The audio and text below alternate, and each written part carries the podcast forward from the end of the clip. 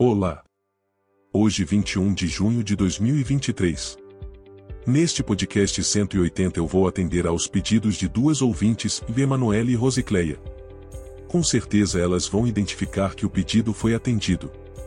É bom lembrar que você também pode fazer um pedido sobre estilo, abrangência, profundidade e tudo mais.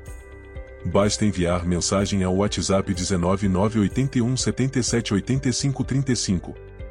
Você já sabe, mas, não custa lembrar, quem voz fala é Juvenal, ou a voz que vai ficar na sua cabeça ou quando você quiser lembrar-se do essencial prático para você protagonizar a sua vida pessoal e profissional sempre, em qualquer tempo.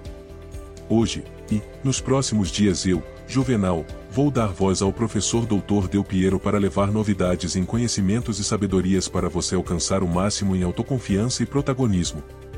Este é o centésimo octogésimo podcast de 2023 e neste podcast o professor Dal Piero vai falar sobre o viés de falso positivo.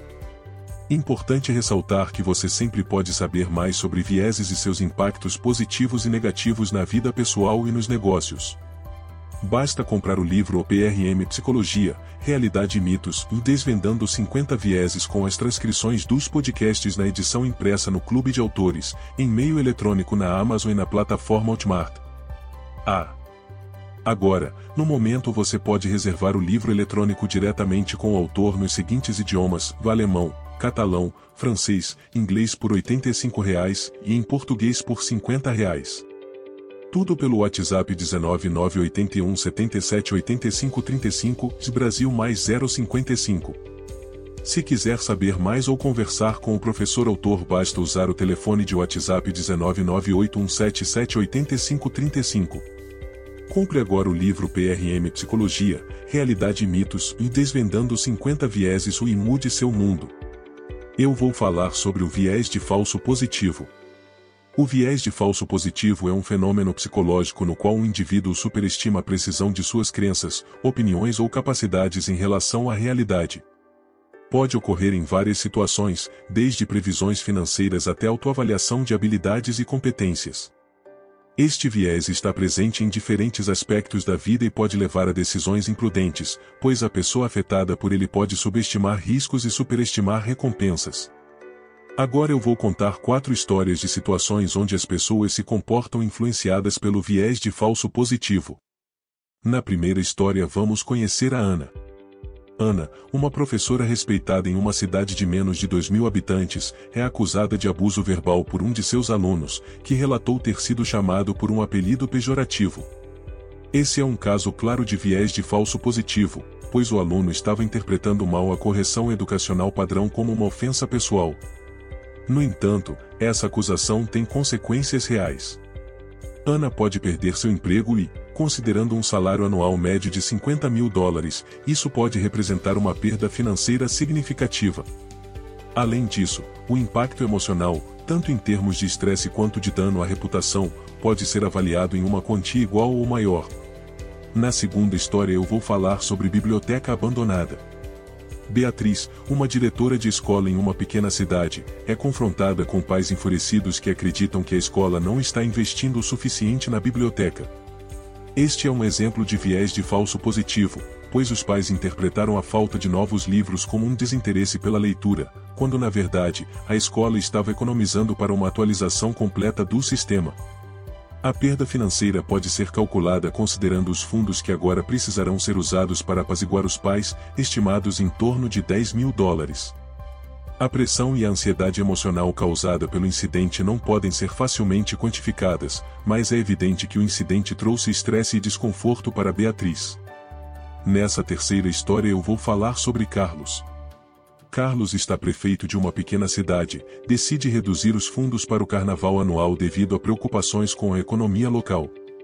Ele é acusado de não apoiar a cultura local, um exemplo de viés de falso positivo, pois os residentes interpretaram uma decisão fiscal prudente como um desinteresse pela tradição local. A perda financeira é evidente quando os habitantes locais decidem boicotar os impostos locais, causando um déficit de 20 mil dólares no orçamento municipal. Além disso, o estresse emocional e a perda de confiança dos cidadãos são danos significativos e difíceis de quantificar.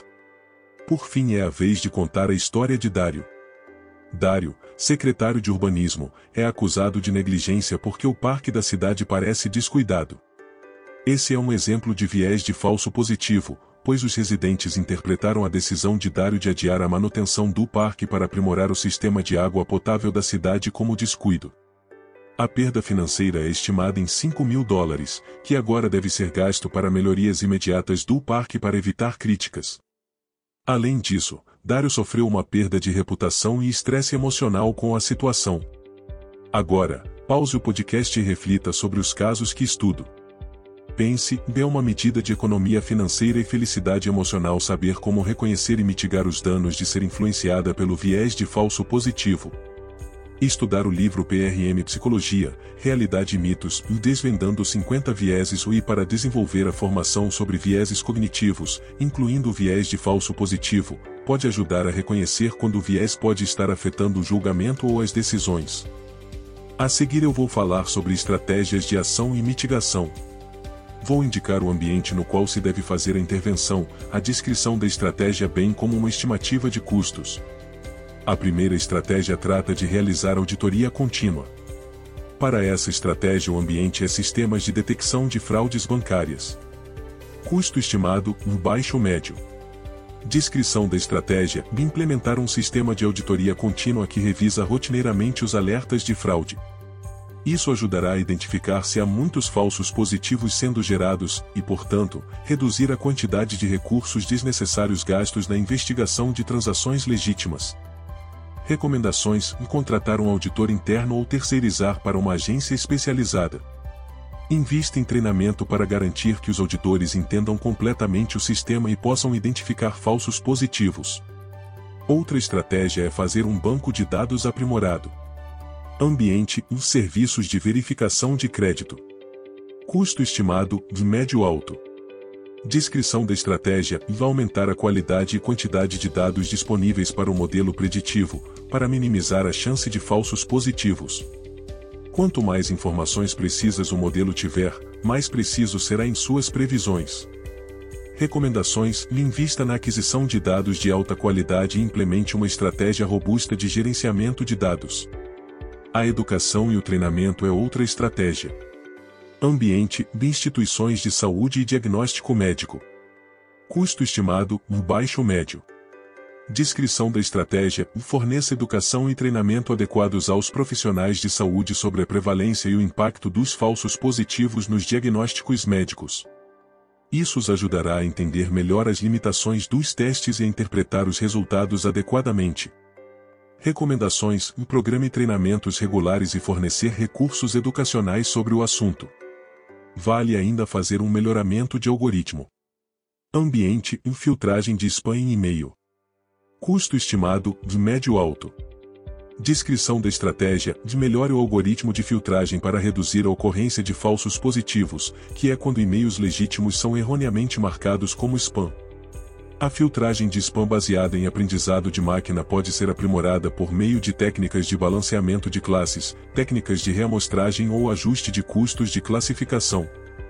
Recomendações: contrate um cientista de dados ou uma equipe de engenharia de aprendizado de máquina para aprimorar o algoritmo. Por fim, a revisão por pares. Ambiente e pesquisa acadêmica. Custo estimado baixo. Descrição da estratégia e a revisão por pares pode ajudar a identificar e corrigir falsos positivos em pesquisas. Ela envolve a revisão crítica de um estudo por outros especialistas no mesmo campo antes da publicação. Recomendações: As instituições de pesquisa devem garantir que haja um processo de revisão por pares robusto e transparente em vigor. Vale lembrar, reconhecer os próprios limites e a incerteza inerente a muitas decisões pode ajudar a contrabalançar o viés de falso positivo. Isso pode envolver a admissão de erros, a aceitação de críticas e a busca por aprendizado contínuo. Reservar um tempo para reflexão pessoal e avaliação pode ajudar a identificar quando o viés de falso positivo pode estar influenciando o comportamento ou as decisões. A reflexão pode envolver a revisão de decisões passadas, a consideração de resultados alternativos e a avaliação da qualidade do processo de tomada de decisão. Essas estratégias podem ser aplicadas em vários ambientes, incluindo o local de trabalho, a escola, a vida familiar, as relações sociais e as interações online. Cada ambiente apresenta seus próprios desafios, por isso, é essencial adaptar essas estratégias conforme necessário. No livro Psicologia, Realidade e Mitos e Desvendando 50 Vieses o estão descritos outros casos e a indicação de meios, métodos e condutas para minimizar os efeitos negativos da influência do viés de falso positivo outros 49. Você pode reservar o livro eletrônico diretamente com o autor nos seguintes idiomas, alemão, catalão, francês, inglês por R$ 85,00 e em português por R$ 50,00. Tudo pelo WhatsApp 19981 77 85 35 Brasil mais 055. Continue a acompanhar a série de podcasts Memórias de Aula para manter-se atualizada em relação às melhores práticas de protagonismo seja na vida pessoal ou profissional. No espaço destinado à descrição do podcast você vai encontrar as fontes, referências e recursos úteis e facilitadores para treinar e conviver com o de excesso de confiança. Até, e paz e bem.